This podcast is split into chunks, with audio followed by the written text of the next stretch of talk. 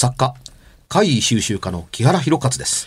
怖い話が大好きなプロレスラー、松山勘十郎です。私も怖い話が大好きです。日月陽子です。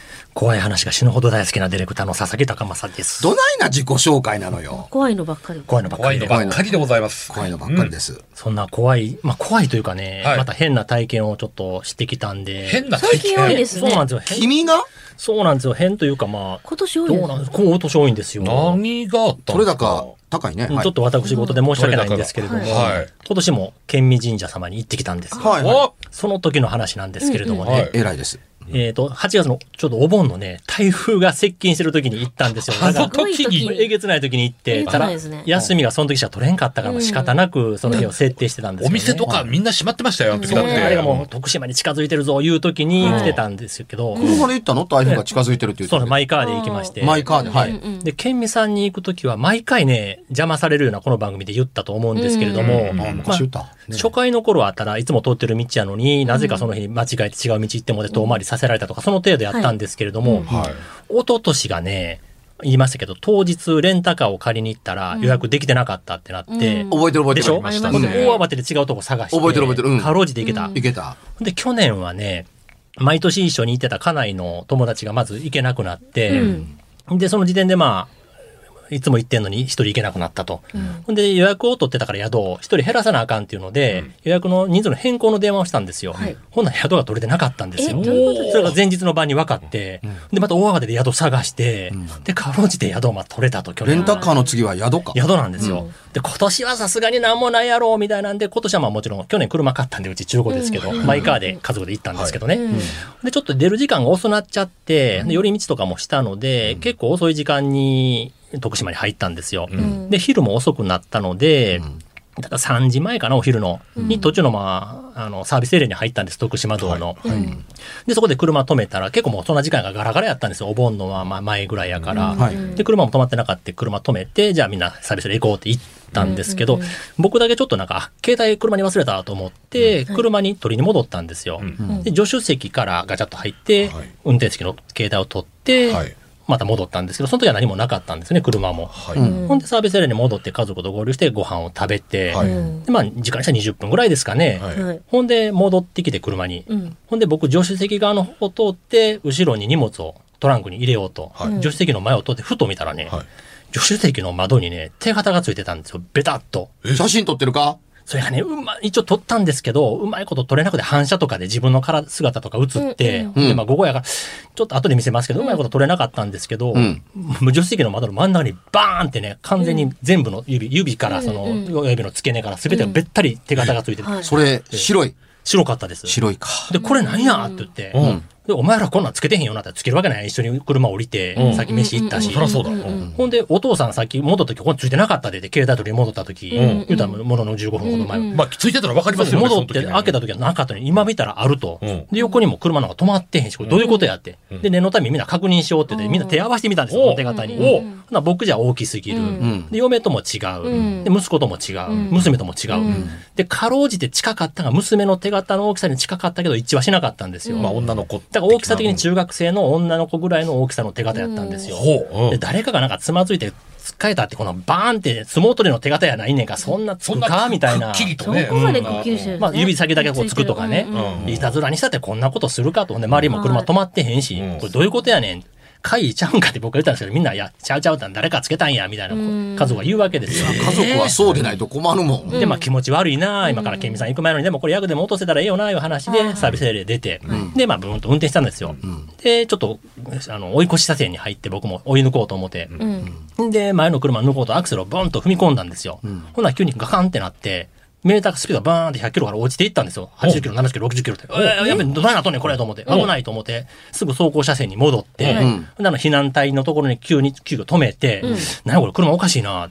で、ちょっと一回エンジン切ってかけ直すわ。えー。で、エンジン切って、もう一回かけ直して、で、とりあえずちょっと怖いから走行車線ゆっくり走ろうと思って、走行車線をまあ走り出したら、はいそれからまあ別に異常はなく、で、さっきのやったら、ちょっとこれまあちょっと故障してんのかなと思いながら、急にニュートラル入ってたとかで、私もドライブのままで、ドライブのままで。踏み込んだ瞬間ね、ガンってなったんですよ。落ちていったんですよ、アクセルをね。マックス踏んだ時に、追い抜くからもちろん、はい。120ぐらい出さなダメじゃないですか。あほんで、まあ、淡池田の、あの、インター降りて、はい。一般道に出て、で、すぐ川沿いを曲がって、またちょっとアクセル踏んだ瞬間、またね、スピードがブーンと落ちていったんですよ。リミッターかかってるとかじゃなくて？じゃなくて。へほんでまた、わやばい、またアクセル踏んでんのにスピードが落ち出した。うんうんで、パッと見たらそのバッテリーランプが赤いのがついたんですよ。あはいこれバッテリー上がったんかなと思って、とりあえずすぐ6速帯に止めて、止めたらそのランプが消えたんですよね。だからバッテリー上がってたらずっとつきっぱなしやのになと思って。で、とりあえず止めて、まあちょっと、ロードサービスに電話しようと。で、電話して、ほんでちょっと来てください。な最悪まあ劣化移動になるかもしれませんね、みたいな話ですぐ行くから、っていうので、まあ読んだんですよ。まあ僕ね、出るのも遅かったんですけど、ケンミさん5時まで行けると思ってたんですね、ご祈祷が。違います。でしょ。ほんで、その時点でもうすでに4時回ってたんですよ。で、ちょっとこれ遅れるかなと思って、ケンミさんに電話したら、ごめんなさい、4時までなんですよ、って言われて、で、ちょっとその日も、これ無理やなってなって。で、翌日、まあ、いや、よ宿取ってたから、明日行けますかね、明日まあ9時いるんで、明日だと大丈夫ですよ。で、まずその時点当日行けなくなって、まあ、とりあえずでもロードサービス待つしかないな、で、な30分か40分したら来たんですよ。で、まあ、とりあえずエンジン見ますわ、って開けて見てくれたんですけど、バッテリーは上がってないと。ほんで、見た感じエンジンも壊れてへんし、バッテリーも壊れてへんし、ただその、スピードが出えへんということは、その、エンジンにつながってるまあパイプの部分、なんていうかちょっと僕よくわからないんですけど、まあ、馬力が出るような部分ですかね。そこがその損傷してるから、まあ、空気が漏れて、まあ、エネルギーがいかへんから、馬力が出えへんのかもしれないけど、見た感じ壊れてはないですねって言われてだ。から一番ありそうな話ですよね。そうなんですよ。で、これまあ、レッカー移動するほどでもないから、次また不具合が出たら、もう一回呼んでくださいと。その時はまあ、レッカー呼びましょうって。うんでとりあえず騙し騙し乗ってくださいって言われたんですよ。ただ取ってる宿が嫌谷のね、まあ山の中の、山の上の宿取ってたから、今から坂道を登らなあかんわけですよ。登ってくれるかなって。そう、そこが心配やったんですけど、うんうんとりあえずまあゆっくり行こうかだって坂道でそれなったらもうね。そうなんですよ。そうですねほんで、とりあえず行ったら、まあ、無事宿まではつけたんですね。うん。でその日はまあ無事宿に泊まって、うん。じゃあ明日行こうかってよ言った。ら、台風が接近してるから、翌日朝から雨が降ってるわけですよね、宿にも。でも嫌やな、雨の中行かなあかんわ、とか怖いな、思いながらまた県民さんに向かって山、ずっと走ってたんですよ。はい。で、ちょっといつもと違うルートで、一回宿から降りてって行くルートやったんで、いつもと違う道やったんで、まあ、ナビを見ながら、まあ、こっちでええかな、いうので、道入っ走っていったんですよね。で、ずーっとずっと山の上まで行って、まあ、無事に行って、ほんで、ルート的にここまっすぐやなっていうところで、これ、県民神社こっちみたいな標識があったんですよ。で、そこあれ、県民神社こっちって書いてるでって言うけど、いや、でもナビまっすぐ行けってなってるやん。どうするってなって。でも標識がこっちが、まあ、標識の方行ってみようか。んで、標識の方ブーンと行ったんですよ。で、進んでたらちょうどね、県民神社の裏側に出たんですよね。うん。裏側にちょっと駐車場があるじゃないありますあります裏裏側にはね。これよかったやん。正面やったら駐車場ないから、あの、ね、道路に止めなあかんけど、あ駐車場あったんや。うんうんうん。ほんで、裏に止めて、んほな、雨降ってたからやっぱり晴れるんですよね。県民神社着いたら雨上がってて、あ、よかったら雨上がるなって。ほんで、宮司に、あ、久しぶりで1年ぶりに来ました、みたいな話してたら、あの、裏から来られたんですかって言うから、あそうです、そこの裏に止めたんです。よかったですね。今ね、表ね、道路工事してて通行止めになってるんですよ、って言われて。で、正面の方がだから、1時間通行止めして1時間解除みたいな感じで工事をしてて、で、ちょうど、あの、今の時間って表から来てたらちょうど通行止めの時間やら来れんかったとこですね。あ、ラッキーでしたわ、みたいな話で、うん。で、まあ、ご祈祷をしてもらって、ん。で、ありがとうございました、話をして、じゃあ帰ろうかって言って駐車場から車出して、山道を登ったら、ブーンって戻っていくんですよ。あれアクセル踏み切ってもスピードが出えへん登っても戻る。登っても戻る。駐車場が出れなくなっちゃって。ほんで、これまずいな。もうこれ、いよいよレッカー呼ばなあかんなってなって、もうレッカーを呼んだんですよ。で、まあ、じゃあすぐ行きます。で、まあ、レッカーも40分か1時間ぐらいかかって、来たら電話かかってきて、行けないと、レッカーが。その道が狭くて、うん。近くまでは来てるけど、ああその駐車場がある裏の山道は細すぎてレッカーが入れない。うん。で、しかもちょっとお宅やってる場所いまいちよくわからないと。あ、それわかる。どう行ったらいいんですか、そのうん。それわかる。細い道の手前までってかかってきて、うん。うん。うん。ほん。でこれちょっと宮司に聞かなあかん。わと思って、宮司さん。のとこ行って、ここここで、実はね、まあ車壊れてて1時間ほどそこにおったん。ですよ。って言ったらええってなって、でじゃあ宮司さん。がもう道案内しますわって言って、うんで行ってくれて、宮司さん車で裏道からブーンと行ってくれて、レッカーのとこまで行ってくれたんですよ。あほんで道案内をしてくれたんですけれども、はい。やっぱりその手前までは来れたけど、山道にはレッカー入られへんって。うん。ほな、どうしようってなった時に、ちょうど道路工事をしてたから、宮司様がわざわざその道路工事のところ行って、工事現場の人に、劣化移動できないですかって言ってくれたんですよね。うんほなその親切な道路工事の子、あ、じゃあちょっとレッカーやりますわって言って、ブーンって裏から回ってきて、あの乗用車で、まあレッカーの人と共同で、ロープつないで、レッカーなして、牽引してくれて、ほんで山道をずっとうねうねうねうねしながら、はい。レッカーのところまで行って、で、無事にレッカーに詰めて、で、まあ車はそのまま神戸にもう送り込むことに、まあ送り返すことになったんですけど、はい。じゃあこっからどうやって帰んねんわしらみたいなってのがあって。で、車で行ってるからアホほど荷物もあるし、うん。ほんで、そのロードサービスの保険会社に電話したら、まあ、徳島市内でレンタカー探しますわって言って、そこからまあ1時間ぐらい待ってかかってきたら、ごめんなさい、お盆やからレンタカーないですわってなってう、ん。絶対絶命。えらいこっちゃ。で、1泊目は嫌谷に宿取ってて、に2日目はその倉敷出ようぜって話でね、車で倉敷行って、大橋渡って、で、倉敷に宿取っとったんですよ。とりあえず倉敷に今から行きたいっていう話を保険屋にしたら、じゃあ倉敷で、ロあのレンタカー探しますけど、今日は多分無理やと思うので、翌日になりますって。じゃあ倉敷までどうやって行ったらいいんですかって言ったら、とりあえず県民神社がタクシーで淡池田の駅まで行って、淡池田から電車乗って行ってくださいと。ただその交通費は保険で出ますよっていう話やったんで、うん。じゃあとりあえずタクシー呼ぼうかって、タクシー呼んで、大きな荷物持って。でも時間がないと、じで電車がで1時間かなんかに1本しかないから、これ逃したらもう夜になってまうと。うんもう県民神社昼過ぎ、昼前に着いたのにもう今夕方4時や5時やみたいな。もう丸々ぶっ潰れてそれで。うん。ほんでとりあえずまあタクシーなんとか捕まって来てくれて、とりあえず淡池まで飛ばしてくれ。淡池まで行って、ほんでかろうじて特急にも間に合って、うん。ほんで倉敷に着いて、なんとかレンタカーも翌日取れて、ん。ほんで無事神戸まで帰ってきたという、こういったお話なんですよ。待て待て待て待て待て待て。レッカーで持ってかれた車の際がどうなってる？えっとね、買ったのが明石なので、明石に、そうそう、明石にも運ん、その日のうちに持って行ってくれたんですよ。ん。ほんなら、あの、ん会社から、自動車会社から電話があっても、はい。お盆やし、もうすぐ修理しますっていうので、ん。ほんでもうすぐ即日、1日2日で修理してくれて、で、倉敷からの帰りもできてますっていうので、もう、寄って、で、自分の車受け取って、まあ、レンタカーとチェンジして帰ったんですけど、やっぱりそのエンジンにつながってるそのホースの部分が壊れてましたって言って。だからまあスピードが出んかって馬力があかんかったから、そこをもう取り替えたんで、これで大丈夫やと思いますけれども、まあもうすぐ車検やし、もう一回ちょっと見といてくださいね、みたいなんで、まあそすぐ修理はしてくれて、かろうじても、翌日には倉敷からの帰りに自分の車で途中乗り継いで帰ることができたんですよ。聞いてるだけでなんかもうハラハラドキドキさせられるような。大冒険だね。そう、だから生かさないぞ的なものと、県民様来てくださいっていうのの攻防があったんかなって僕の中で、一応参拝はできたので、2日目に。まあ、県民様的にはぜひ来てくださいね、守りますよで、参拝させてもらえたんですけど、その前後で妨害をされた的な僕はニュアンスを受け取って、無事、用事は済んだけど、でも、ただ一日遅れての帰参拝やねったし、そのしていろんな参帰りがまた大変やったしそうね旅行も結局台無しになあってもたしで。荷物もそうよね。そうなんですよ。子供からブーブー言われましたもん。そらでしょうね。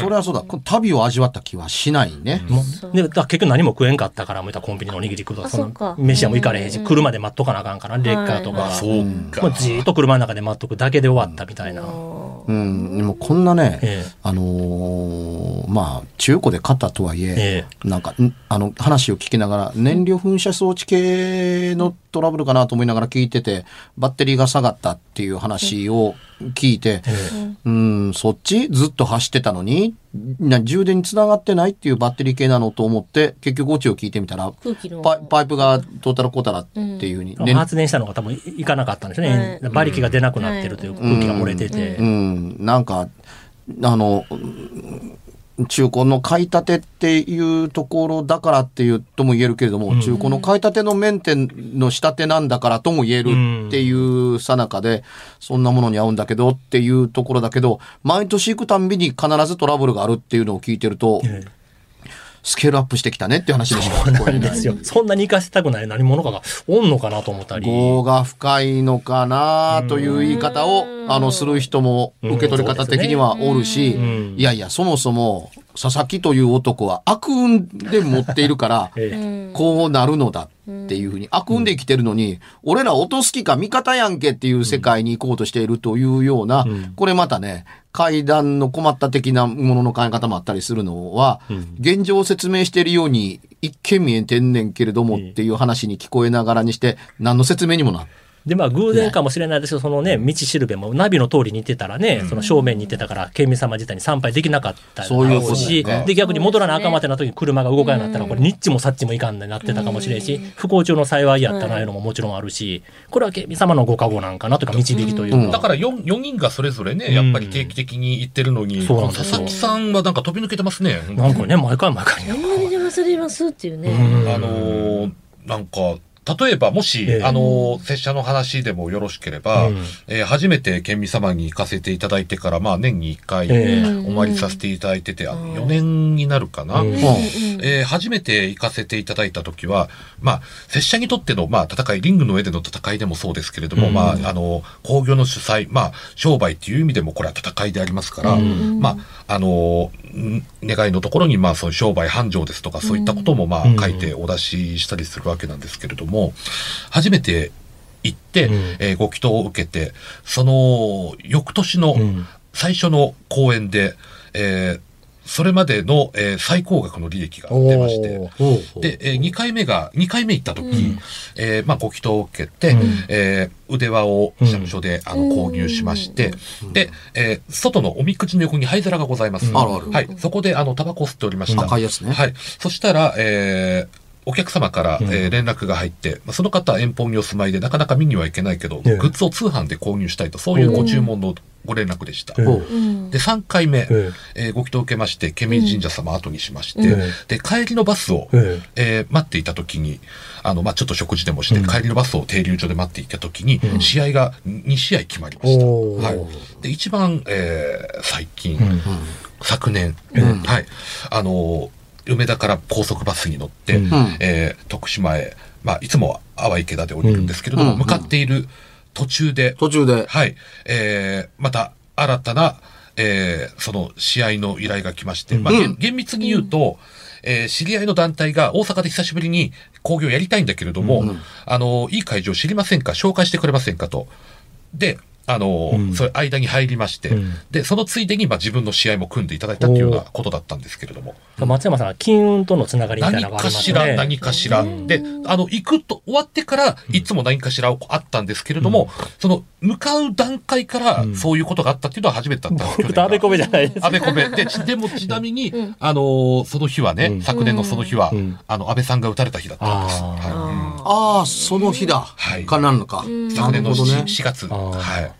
まあ、暑い季節でしたけども。はい。僕の場合はだからこの程度で済んでんのかなと逆に県民様にねご祈祷してもらってるからあ、でもなんかポジティブに考えれば、うんそうかもしれないですね。そういうのでまあ割りの不正でもらってるんかなっていうふうに受け取ろうかなとは思ってるんですけどね、うんあの、金主さん言うてましたよ。えあの、ご縁がある方はちゃんとたどり着けます。あじゃあギリギリたどり着けてるというかったね。例え話ではなくて、うん来れない人来れないですよっていう。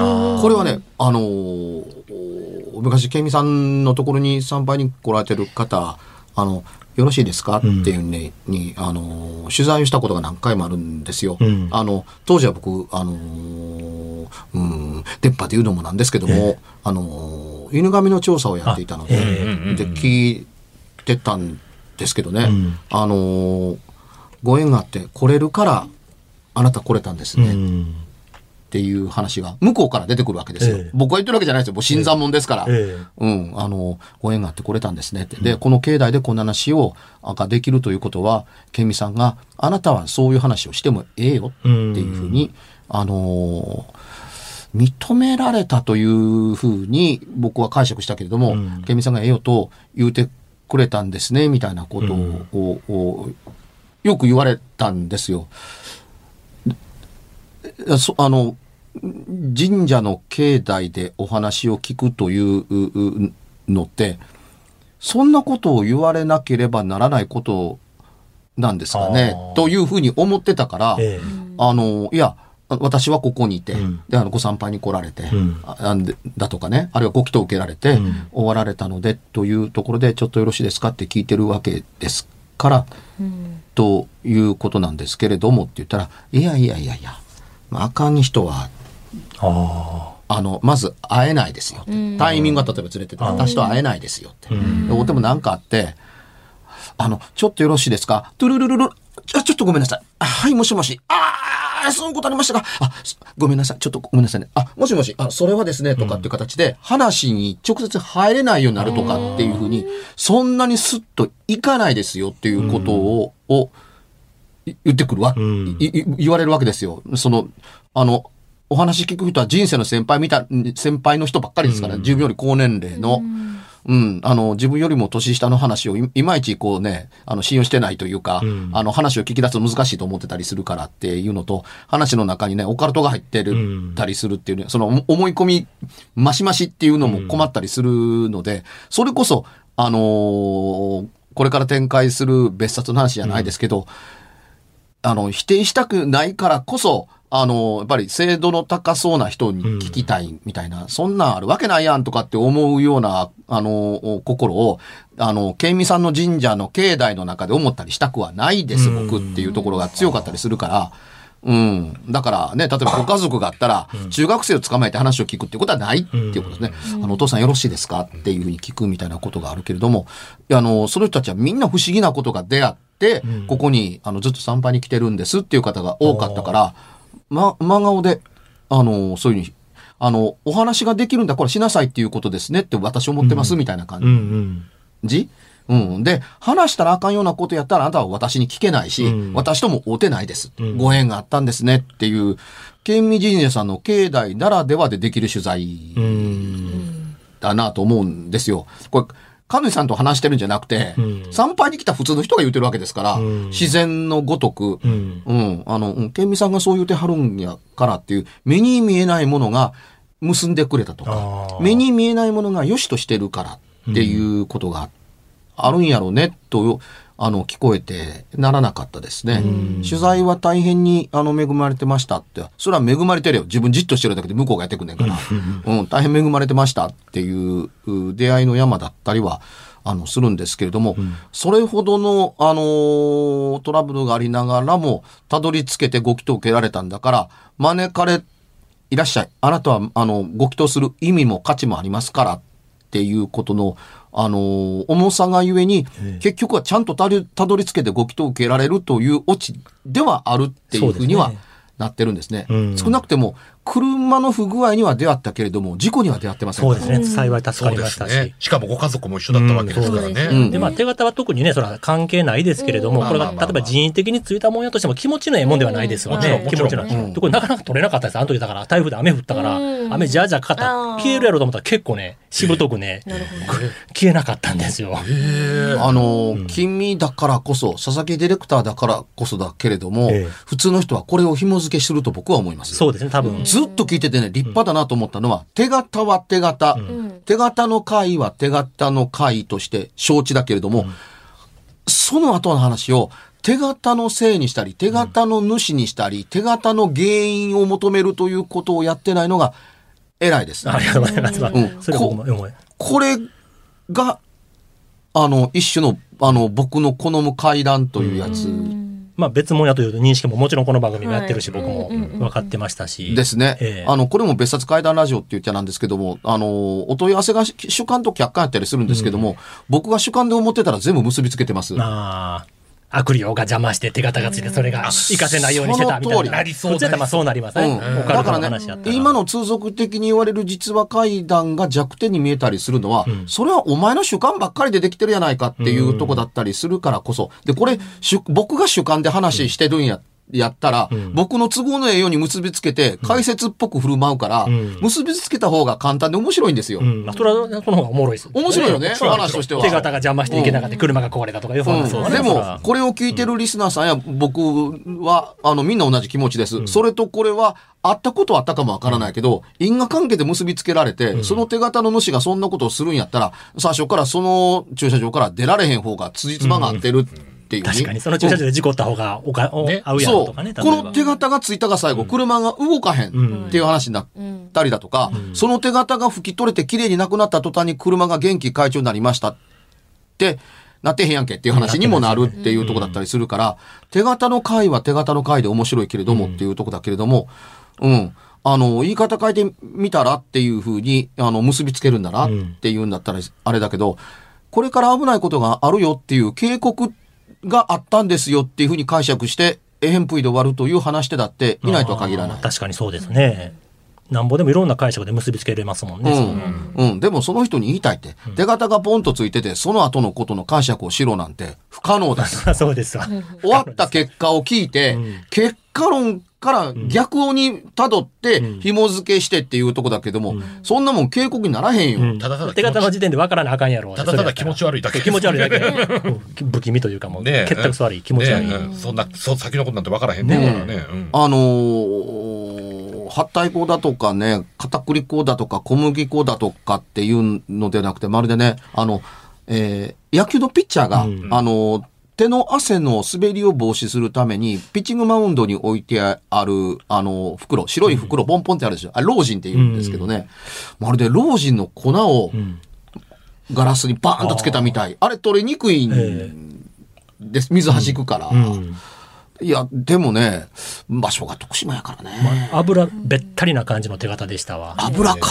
うん手油べったりしかみたいな。も中古とはいえまだ買って間もない。そうですよ。気車持ちのは1年ぐらいしか写ね。真欲しかった。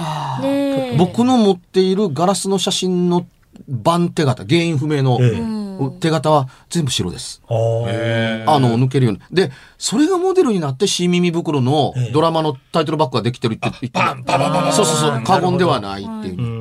うん白抜きでお願いします。どうしてって。いや、どうし白抜きなんですよ。って白い手がね、バーンとっていうケースが非常に、あの、多いって。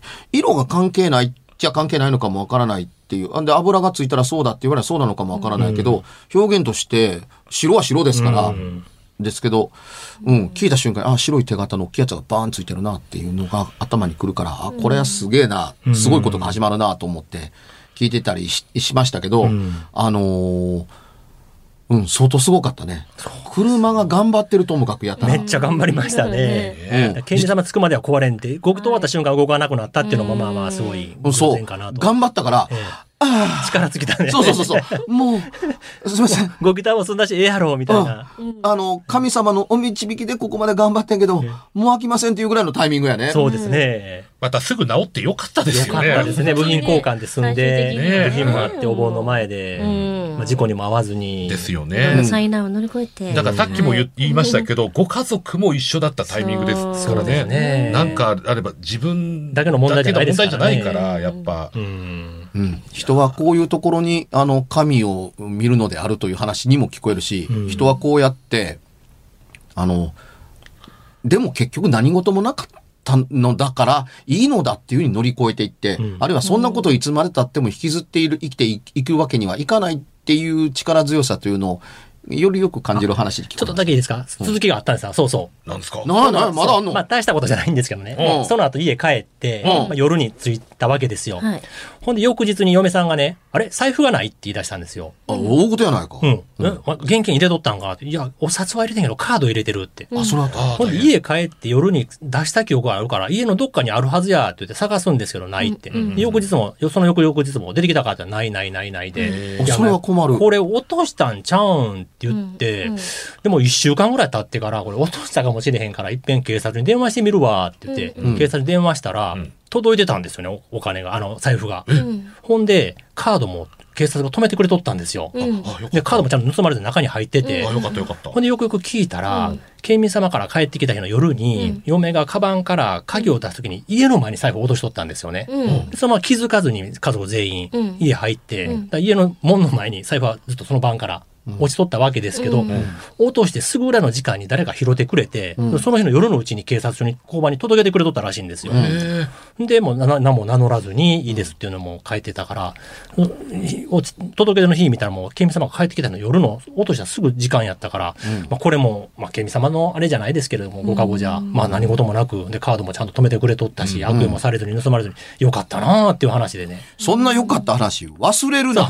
今思い出しました。財布を落として見つかどうもなかったというのもおまけでついてました。それは大事ですよ。大事ですよ。これ盗まれてな、使われてってね、金とかも使われたらえらいことやって、カードだけ抜かれとったりとかしたら。うん、僕はお最後の最後で、え佐々木家の亡くなった事件、再燃かと一瞬思いました。え 財布なくなった。うんまあ確かになくなってますけど。家族全員揃っていながら、ええその分厚いい嫁の財布がボタッと落ちた音に、誰も疲れ切って頓着がなかった。疲れ切ってても夜も暗かったし、全然気づかんかって。うなんですよ普通誰か、えな今なんか落としたんちゃうんっていうふうに気づきそうな。でごっつい荷物持ってるからみんなもう気づかずに。あ、そうか。ああ、なるほどね。で嫁も落としたのも気づかもヘロヘロやから。で嫁ものんきやから一週間もほったらかしとって。いや探してたけど、のんきすぎるがな。だって買い物にすごく困るもの。ですよ。ねうん。